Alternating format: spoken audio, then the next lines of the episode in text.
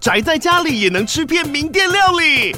最懂吃的美食平台宅点心满周岁喽！二月二十六号至三月三十一号，周年庆消费满千折五十元，满两千折两百元，限量五十组超值组合包，原价二四九九元，特价二四零零元，搭配专区优惠再折两百元。鱼子烧麦、老爷叉烧、鲜肉汤包、墨西哥起司煎饼，揪朋友来家宅着吃更好吃。马上点击链接探访宅点心。欢迎收听下班看电影。我们不是专业影评人，只是爱看电影的上班族。不但不专业，而且还很会爆雷。我是艾尔西，我是非线性。今天下班要看的电影是《拿破仑》。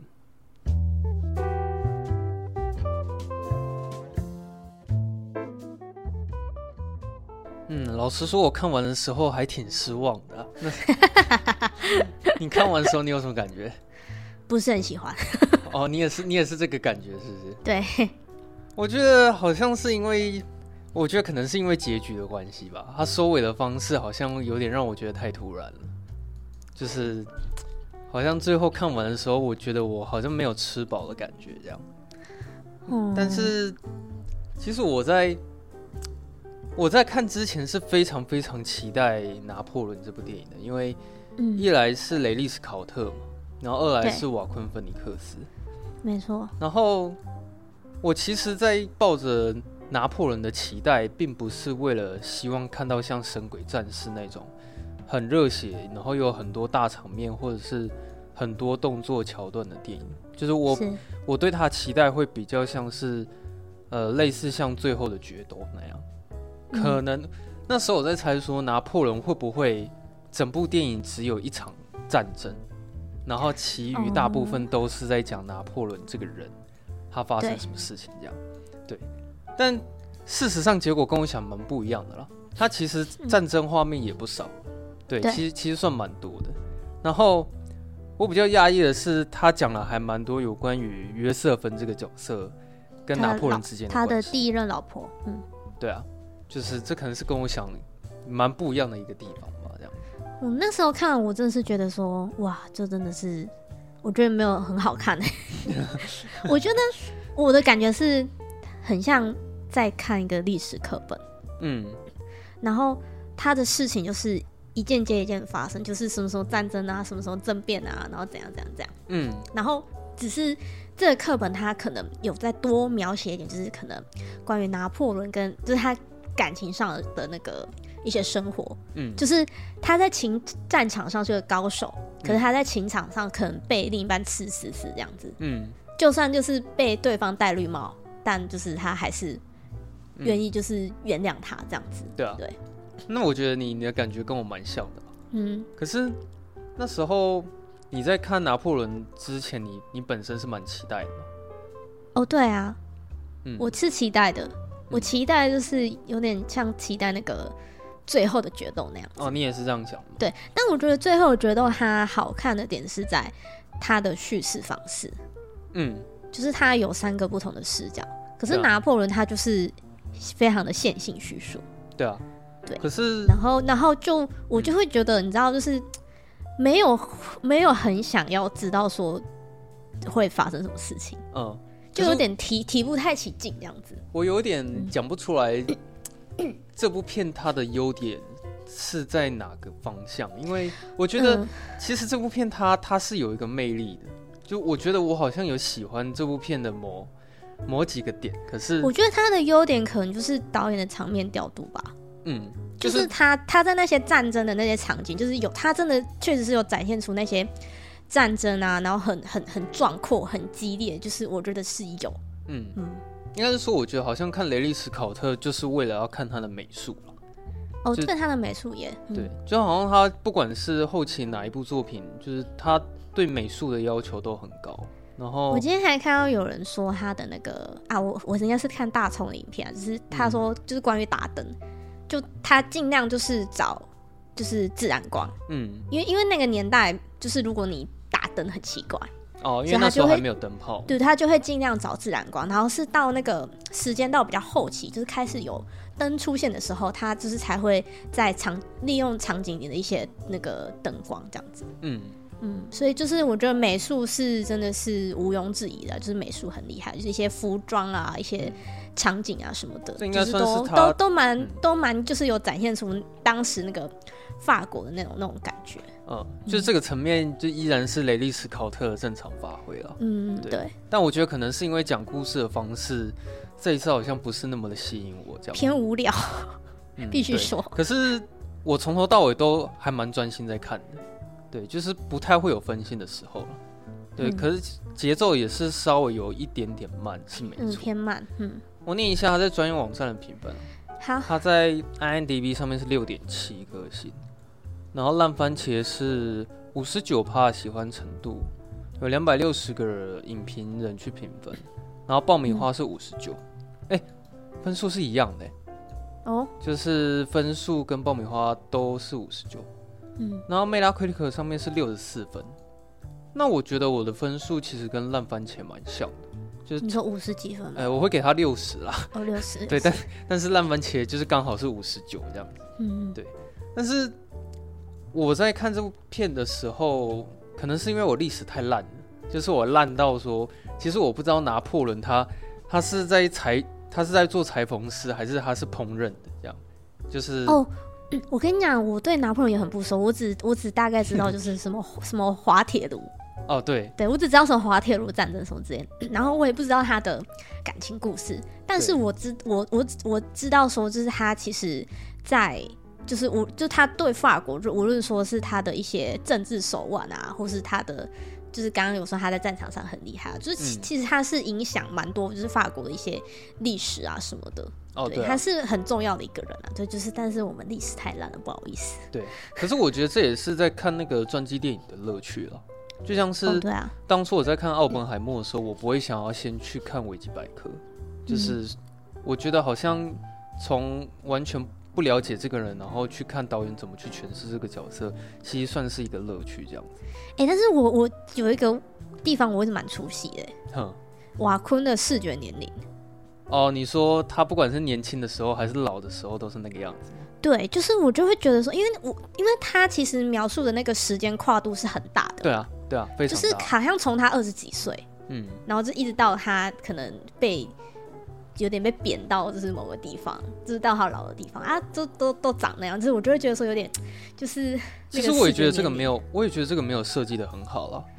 就是我就是我觉得说可以，就是可能比较前面年轻的时候，就也许是可以别的演员，嗯，或是说可能他在他的不知道用一些特效什么之类的，就让他再。年轻一点的感觉，可能在化化妆的部分吧。对啊，因为我就会觉得说，哇，他跟那个那个他是什么那个白寡妇哦，你说约瑟凡妮莎科科比嘛？嗯，就是就就就约瑟芬啊，就是站在一起就觉得那个视觉点应该差很多。哦，对啊，嗯，可是就是可是就是很多人又又说，就是其实拿破仑年轻的时候就是很非常。非常的英俊潇洒，嗯、然后就是很意气风发，然后很有魅力这样子。嗯，可是就是你那个视觉年龄看，你就会觉得说他就是一个中年的一个、嗯、一个大叔，就是他、就是、他的脸太成熟了，对，太成熟了，就没有那种为什么约瑟芬会就是傻到他的那种感觉。嗯，可是我好像就是听了一些其他就是一些资料的讲法，好像是听说那时候。他对约瑟芬的追求其实是非常猛烈的，就是约瑟芬好像一开始不太屌他，然后他是有很多很多的情书，然后花了很多时间，然后才终于把约瑟芬追到手。这样，我觉得他要展现出来，他们不是有一场好像在什么吃饭嘛，他就把椅子拉过来说：“你要不要坐过来一点？”这样把拉过来，还蛮霸气的啦。说实在的，哎，可是他他那边其实有一个台词，我觉得他设计很棒，就是。你还记不记得约瑟芬他讲了一句说：“如果你往下看的话，你会看到惊喜。”惊喜。对，然后你一旦看过之后，你会一辈子渴望他这样。然后，因为我觉得他当他讲出那个台词的时候，其实男生他完全是处于一个地位非常低下的一个状态，上上钩了。对，就是现在他在讲那句话的时候，约瑟芬是完全站在他他之上这样。嗯。然后后来你会发现说，就是拿破仑就。因为算是完全拜倒在他的石榴裙下那种感觉，可是我觉得这可能是对我来说好像算是其中一个缺点，就是说我真的觉得雷利史考特讲太多有关于拿破仑他爱情的事情，就是我看到一半的时候，我甚至会认为说，这该不会是在在看爱情片吧？因为嗯嗯嗯，他前面可能好，你你有一个很精彩的开场是那个拿破仑的土伦维之战嘛，他算是因为从那个战争之后然后开始脱颖而出，嗯、对，崭露头角。然后开始慢慢一直往上爬，然后因为那也是那一场战争过后，然后才跟约瑟芬在一起这样子。对，嗯、可是他就演到那个有有一件事情，我真的觉得蛮夸张的，就是他们那一行人他们去攻打埃及的时候，就在那时候发现有一个消息是约瑟芬他居然偷，哦、就是在偷、啊哦，他老婆戴他绿帽。对，嗯、然后那时候我真的是吓一跳，我想说，哇靠，就是拿破仑一知道这件事情，他直接放。放下他手上的这这么重要的事情，啊、然后就直接从埃及，然后回家去找约瑟芬。哎、欸，我也觉得蛮瞎的哎、欸。对啊，对啊。可是可是这件事情好像又是真的，你知道吗？是真的啊，这个不能乱乱、啊、演吧？就是、我觉得有有有有一些电影，因为电影就是还是一个艺术，就是是会经过包装的嘛。啊、就是有有有些地方可能不符合史实是没关系，但是这个这个不能乱乱演吧？对啊，对吧？对。然后后来我想说，哇，那。拿破仑他也太爱约瑟芬了吧？而且你知道他爱约瑟芬的程度是，好像就算最后呃他们两个离婚之后，嗯、然后就一直去找他，对他还是会一直去找他。他他有给他一个就是住的地方啊。哦，对啊，给约瑟芬给约瑟芬一个住的地方。对对。可是我我一直觉得我没有办法喜欢拿破仑这个角色，好像是我觉得雷利史考特有点刻意的在丑化。拿破仑的感觉嘛？也也不是说刻意丑化，嗯、就是像比如说，当他们在做爱的时候，我完全感觉不出来拿破仑他有在享受的感觉，感觉是发泄吧？他有点像是就是好像是两两只猪，然后瓦昆就一直 这么难听，就疯狂的猛干，然后我看我光看那个画面其实很不舒服，就是、就是没有没有感受到爱的感觉。对，就是我觉得他好像在做爱的时候。他也没有在在乎说哦，好像可以去享受那那个感觉。他只是觉得，我经过了今天这个晚上的努力，那你是不是应该要怀孕，然后为我生下一个小孩，生一个继承人？对。然后后来他可能到有一天，拿破仑跟约瑟芬离婚的时候，那个拿破仑还会逼他讲出一些一辈子的那种承诺，就说哦，虽然我们离婚，但是。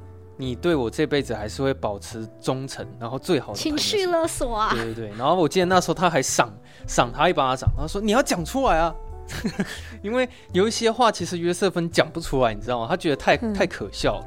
对。然后我想说，哇，这个拿破仑他在感情方面也也太渣了吧？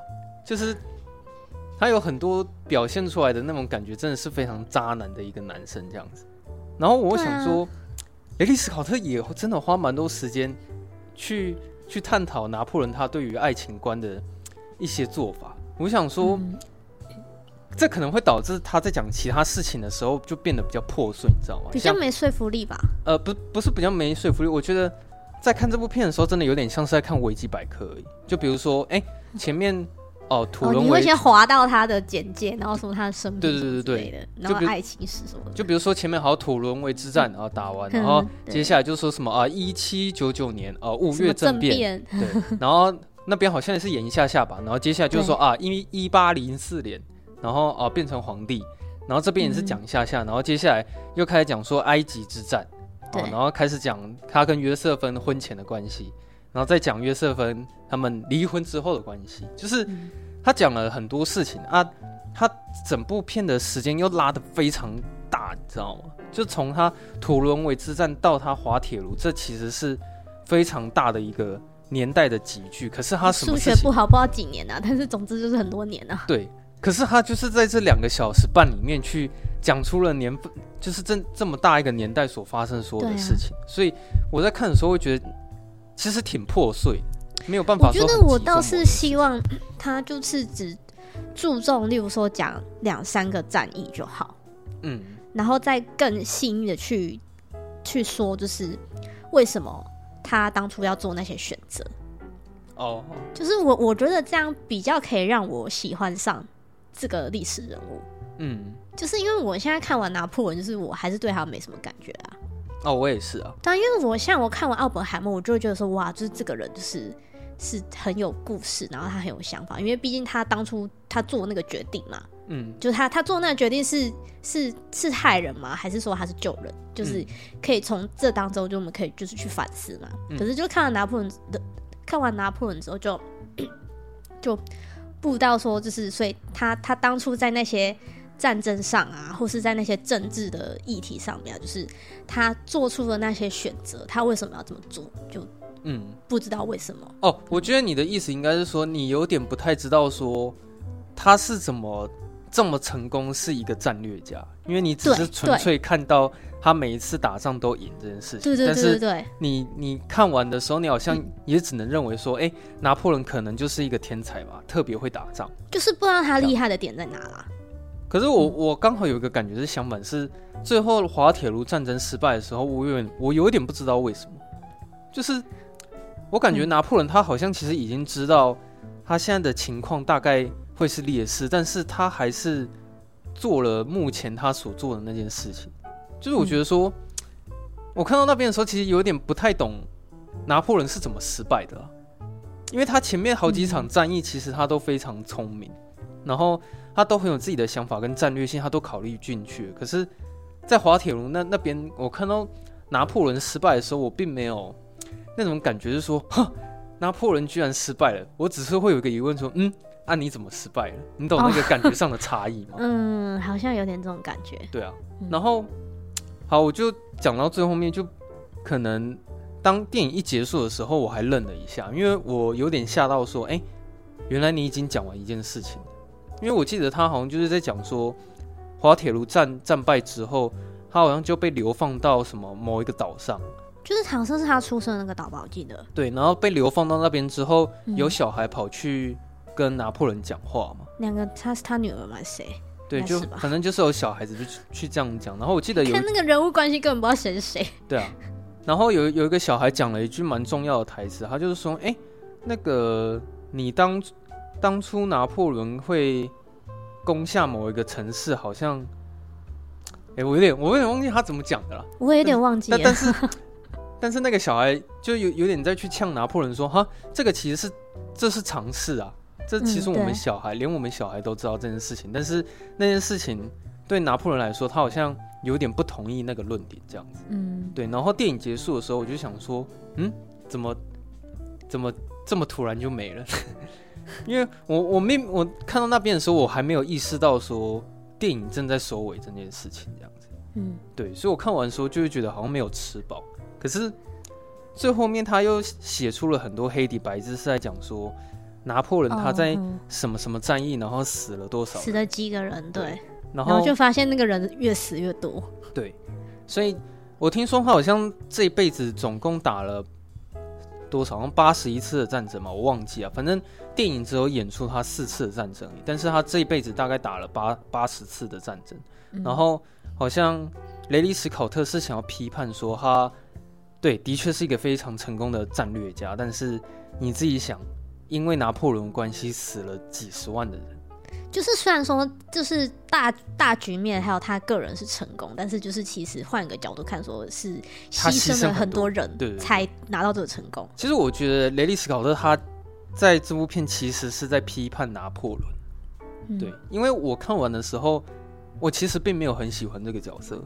对啊，就是我就觉得不会想要更对，呃，更了解他，或是就是有喜欢他。然后二来是我觉得他在感情层面的态度都实在是太差劲，就是不管是他对约瑟芬太过于粗鲁或粗暴，或者是有时候又太过于直男。可是我觉得他是真的很爱他，欸，哎，对，他是真的很爱他，他是真的很爱他。可是他就是有时候表现出来就是真的像你说，就是很直男，或是说他不知道该怎么做。对，嗯。那他爱他的程度是到他到好像临死之前都喊着他的名字吧？我记得哦，有他有说他哦，他说什么？他临死之前有喊的三件事情，什么？一个好像是一个是什么法国，一个是什么法国？我有点忘记了，反正然后一个是一个是对，一个是约瑟芬。对，虽然他太过于爱他，但是可能爱他的方式会让我觉得说 有点呃，有时候不知道该说什么，因为有一个地方我觉得很瞎，是他很不满意约瑟芬没有办法为他生小孩，所以跟他离婚嘛。然后他为了要证明他不是他自己的问题，所以他跑去跟一个好像十五岁的女生吗？就哦，那个是他妈妈帮他用的。哎、欸，他还是有妈宝，这这种事情他妈妈处理。对对，反正妈妈妈妈还是我们来做一个简单的测试，就是想说是要测说是约瑟芬的问题还是拿破仑的问题，然后就发现不是拿破仑的问题。对，然后后来他就让另外一个很年轻的女生怀孕嘛，然后我觉得很夸张的是，她怀孕之后，他就抱着那个小孩给约瑟芬看。哦，对啊，看。可是我我我想跟你讲的事情是，其实拿破仑那时候拿小孩给他看，不是为了要刺激他。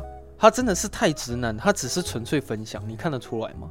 他就只是纯粹的动机是那种说，哎，约瑟芬，你看，就是我我我我们诞生了一个小孩，然后我跟你分享这个喜悦。对，就就其实就是我我没有问题哦，我是正常的哦，我生得出来哦，这样。可是你知道，以观众的视角来看，你就觉得说，哇靠，你你去跟别人乱搞，然后生下了一个小孩，证明自己的没有问题，你还把那个小孩。抱去给约瑟芬看，他他直接把那个盐巴砸在那个约瑟芬的伤伤口上面，对，痛死。对，但是我那时候看到那边的时候，觉得说这也太直男了吧？因为我看得出来，其实拿破仑不是那个本意，他其实就只是纯粹分享这个喜悦，嗯、然后他想要把这个喜悦就是也分享给约瑟芬。然后、嗯、那时候约瑟芬讲了一句台词很好笑，他就说：“嗯，这个小孩长大之后就会知道。”我为了你牺牲了多少？这样哦，对对啊，所以 确实，我就觉得说我没有办法特别喜欢拿破仑这个角色，可能是因为很长，就是看到他处理爱情的方式都。很奇怪，而且不是有好几场他就是要跟他老婆求欢的时候，就是 都会有一些很奇怪的举动吗？哦，对啊，我其实有点想笑。哦，对啦，就是我觉得这是他可爱的部分。是啦，是啦，他可能展，就是我觉得他可能是想要展现出呃，可能就是在这一方面的拿破仑。嗯，然后在另一方面，就是在战场上面的时候，你可以看到说拿破仑他的自信跟他的智慧这样子。嗯、其实。我看完这部电影，是我目前最记得的，就只有这两件事情，就是他的爱情观以及拿破仑他面对战争时候的态度。其实我最印象深刻就是这两件事情，这样子。好啦，音乐蛮好听的啊，它都是比较多那种古典乐哦，蛮多古典的。对对对，音乐蛮好听的。然后我依然还是很喜欢雷利史考特那个色调吧，就是嗯，你你会发现它的饱和度其实都偏低，然后。就是整个画面会偏灰色调，嗯，其实我还是蛮喜欢那种视觉风格，嗯嗯，对啊。我很想讲一个是关于 全片都讲英文这件事情。哦，就是我看我看到其实蛮多人在提的，嗯，就说因为其实那那个年代就是其实算是就是英法的那个关系不好，嗯，所以就有点违和感啊，对。哦，我是但，但不会影响到太大，就是可能就有嗯有点微微的奇怪这样。我因为我前面看的时候我就放弃了这个论点。哦，你已经放弃了吗？就因为我想说想啊，好吧，反正那个都这么统一，大家都讲英文，那那就是、嗯、那又是英国腔，那就这样吧。就是、哦、对啦，至少至少就是有统一啊，就是没有什么可能又突然又会开始讲法文这样。对啊，嗯、然后我是听影评，有一些烂番茄的影评人不太喜欢，是因为有不少人会去批判。雷利史考特对于拿破仑这个历史上面有很多的出入，或者是历史上面的不精准这样子。哦，就我我我知道一个是一开一开始他一开始那个我知道那个是法国大革命，然后那个玛丽安东尼被那个砍头，嗯，那边。但是其实其实那边呢，因为电影演的时候是拿破仑在场嘛，嗯，但其实历史上是拿破仑是不在场的。哦哦，是哦，他不在那个现场，他他在准准备那个他下一场让他崭露头角那个什么土伦什么？你说土伦维之战那个？对，土伦维之战，他在准备在策划这个战战争哦，所以他其实是不在场的。嗯嗯，然后我听听说有一些人在呛史考特不符合史实的时候，好像史考特会、哦、他会直接回呛说：“你管好你自己再说吧。”没有没有，他会说：“那你那时候有在场吗？”哦，对，他也会这样讲，就是你不在场，我也不在场，我们怎么知道哪一个是、嗯、是真的这样子？对、啊。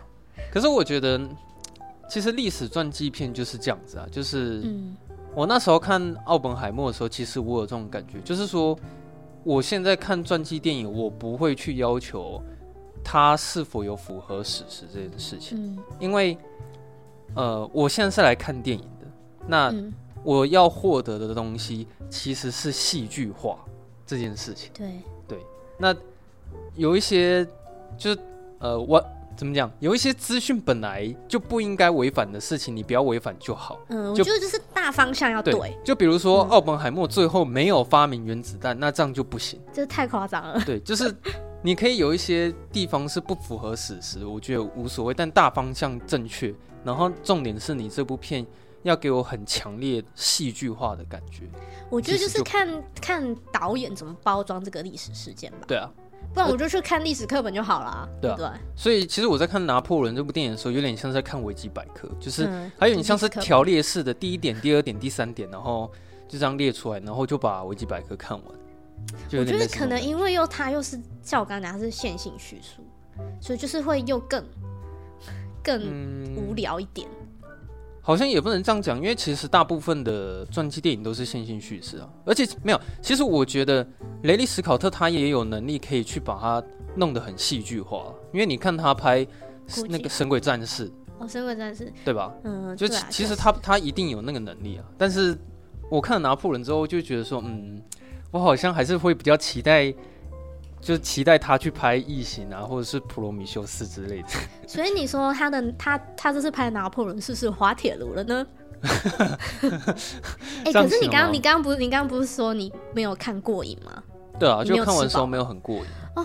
你可以等导演剪辑版。哦，有四个小时，我有听说。对对对，啊有四个小时的导演剪辑版，我们可以再看一下说哦，他这是哪些地方就被删掉，就是没有放在点正正正常的正片里面。哦，对啊。对，可是我是想要称赞一下他的那个每一次的战争场面都拍的不错了。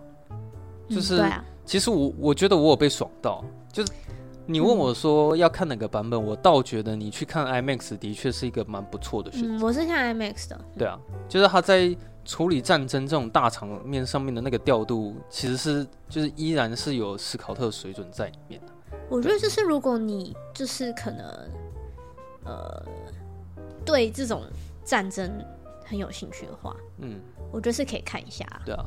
然后我很喜欢看那个迫击炮的部分，因为哦，迫击他每次一炸都会后退一点这样。对啊，然后像有一个地方我觉得很精彩的是，他把一群一群人引诱到就是冰河底下，然后他们、哦嗯嗯嗯，对，然后让他们以自以为是占了优势的地盘，然后最后他用迫击炮，然后把所有的那个冰底下全部都打碎，这样子。让然后让他们沉下去，对啊冻死。其实那那场战役我觉得蛮精彩的。有啊，我觉得那边就对啊有展现出他的那种临危不乱，跟就是他对啊，对于那种地形啊，怎么嗯去就是让那个敌方陷入劣势，对啊，就有感觉得到说他在这个战场上的那个手段。嗯，然后最后滑铁卢之战那个我也觉得拍的蛮精彩的，就是嗯我看到他们有一个战术，就是其实视觉上蛮帅的，就是嗯当所有的马匹冲过去的时候，他们为了要抵挡那个马匹，所以所有的那个步步兵全部都围成一个正方形这样。嗯嗯嗯结果后来他们那那一群马匹就不知道该怎么攻进去，这样嗯，对吧？其其实它里面你在看到那些战术视觉化的时候，我觉得那感觉其实还拍的蛮好的。嗯对，可是这次可以稍微提一下，因为他好像这次新闻有讲说，雷利·斯考特也是用六台或八台的摄影机同时在在捕捉那个画面，这样。嗯对，所以你会发现说，哇，为什么在看战争场面的时候，那个素材可以这么的丰富？哦，就是有八台摄影机同 对，时在同拍的，对八台同时在拍摄这样子，嗯对啊。但是就可以不免俗的靠背一下说，这个累的其实都是摄影，就都是剪辑师啦，就是 可能有八台 cam 要要那个，对啊。如如果你你光看毛片，你应该就想要去跳楼吧？对啊，反倒是他而且他导演剪辑版还有四小时，哦，对，导演剪辑版有四小时。然后他说他拍开拍哭泣的时候，好像也是同时一台哎四台摄影机在拍吧。他蛮骄傲这件事情的、啊，就是他会说他拍片是很有效率的，这样，对吧、哦，那今天大概就是这样子吧。嗯，好，好，嗯，我们今天有那个抖内的那个，哦，真的吗？有人抖内哦。对，就是我们的好朋友啊。好，念一下，念一下。好，我看一下，等一下。欸、没想到拿破仑我们感想那么少啊？对啊，真的是。但但我相信应该还是有喜欢的观众啊。嗯，如果有喜欢的话，欢迎可以来跟我们讨论。我觉得是叙事的问题啦，嗯、因为说实在，你要论影片质感的话，是很有质感的。我觉得是叙事的问题比较比较破碎一点。嗯，对啊。好，就是好，我们这次就是又是我们的好朋友，希望下班看电影陪我到不用上班，他这次又有抖念我们。然后呢，哦，他哦，他有列一下他最近有看的电影啊，嗯，就是嗯，《威尼斯魅影谋杀案》、《浴血任务》、《AI 创世者》、《周楚除三害》。好，然后他，哦，他，然后他，他就是，呃，他的第二段是说，他本来一直不知道写什么，然后最近听到有人对脏话有意见，他就想把之前留过但好像没被念的留言再留一次。然后他说：“嗯、不能讲脏话，他觉得太政治正确了。重点是如何讲与用词，语气强调与真的骂人是不一样的。这就是聊天的节目，又不是正式场合或播报新闻。私底下聊天就是要自然不做作。好，然后接下来接下来是第三段，他总共有三段。然后第三段他是说他很高兴听到我们就是有讲那个饥饿游戏的第一集，然后他一直就是犹豫要不要去看。”但他觉得可以看一下，希望文戏不要太多。他说他是一个庸俗的商业片咖，好奇我们觉得泰勒斯纪录片算是电影吗？谢谢你们持续录音，期待拿破仑。哦，oh. 不知道今天讲完拿破仑就是那个你觉得怎么样？哦，对啊，对，呃，你知道泰勒斯有上一部？我知道啊，他的演唱会纪录片啊，那我就不是电影，他就纪录片啊。哦，对，这个好像好像也只能这样回答他。对啊，他是纪录片。对，他是。但是我觉得蛮 蛮瞎的是，就是你知道有人会就是真的当做他是在家里看看那个演唱会一样，就是会跟着一起唱歌嘛，就在电影院里面哦。哦，是哦。我觉得太扯了，但是但是我知道其实有很多那种像什么韩韩团、日团啊，或是一些什么像。欧美，对不对？比如说泰勒斯或是 Lady Gaga，就是他们都有那种记录，就是他们演唱会的那种电影。嗯、然后，呃，通常这种的都会，我记得啊，都是会有会有开有某个场次是，就是你可以在里面一起嗨的。嗯。然后跟就是你是要真的认真看这个影片的场次。哦，嗯、他还有这样区分哦。有的会有，但我不知道泰勒斯这个有没有。嗯、哦，对啊。好吧。然后他说：“谢谢你们持续录音，期待拿破仑。嗯”呃，其实我最后可能会想补充一点的时候，虽然我觉得拿破仑没有是有点失望，不过其实我还蛮推荐别人去看的，就是、哦、因为我觉得他的他是让人失望，而不是说他是大烂片，应该是这样子讲。就是你、嗯、你比如说这部片你挂了挂了。雷利斯考特五个五个字上去，那你当然就会觉得说，哇，他曾经的《银翼杀手》啊、《异形》啊、《神鬼战士》啊，然后最后的决斗啊，就是你会用这种水准去看他接下来会怎么去诠释拿破仑。嗯、所以我觉得我看完是失望，而不是说他是大烂片。对，我觉得 maybe 他可能年纪也有了。哦，对啊。然后 maybe 他到这个程度，他其实他就是很拍他自己想拍的，对，他就也不 care 说别人怎么想，他就做他想做的事情。不过这一点我我就蛮崇拜雷利斯考特的，因为我崇拜他说，居然有人到八十六岁，然后还一直拍一直拍，就是对啊，他的出片量是很大的，就是你有办法一年或两年就一直推出一部电影出来这样子，所以。其实现在有人说看他一部就等于是少一部哦，看一部少一部。对啊，那有听说他接下来的规划吗？因为他那时候不是一，我觉得也是一拍完那个最后决斗，然后就说他要拍拿破仑。对啊，哦、呃，他接下来啊，明年就是要上映那个啦，《神鬼战士二》啊。哦，真的假的？对啊。啊，不是还有什么异形几啊？哦，对，还有异形，他不是也要拍吗？我不知道那个导演是不是他，然后。哦《银翼杀手》的影集也是他拍哦，那他出片量真的是蛮大的哇！就是 以他这个年纪来说，然后还可以保有这样的出片量，其实其实很厉害啊。对啊，对啊。厉害哎。嗯，现在我觉得他可以很做自己啊，因为他这个年纪，我觉得他可能也不在乎票房吧，他他就只想拍他自己想要拍拍片的方式。其实我觉得这样就好了。嗯、对啊，就还是希望就是他就是可以继续嗯出、嗯、出一些作品，然后让我们可以欣赏。蛮期待《神鬼战士二》的。嗯，好，好，那今天就这样子吧。好，我觉得最后就是提醒大家，最近这个气温变化多，真的就是要好好保重身体。对啊，上礼拜是非线性，就是发烧重感冒，他到现在还没完全好。对啊，这礼拜是换我感冒，所以 我今天的声音可能就是比较没有那么那么表现的那么好，请大家多多担待。好，哎、欸，我上礼拜鼻音是不是很重啊？蛮重的啊，这礼拜换我，我鼻音超重了。好吧，嗯、那就这样子吧。对啊，啊，本来前几天还有点发不出声音，担心今天没办法录音。哦，我那时候其实也有在担心，我上礼拜也担心自己说会不会没办法录音这样。对啊，还好。对啊，嗯、好，那我们我们今天就先这样子吧。好，如果大家喜欢我们节目的话，欢迎到 Apple Podcast 帮我们五星评分一下，然后也可以留下你的评论，分享出去，让大家都可以一起下班看电影哦。嗯，然后如果你想要跟我们聊天的话，随时都可以私讯我们，只要有看到讯息的话，就一定会回复。没错，那我们就下周四下班见喽，大家拜拜。好，拜拜。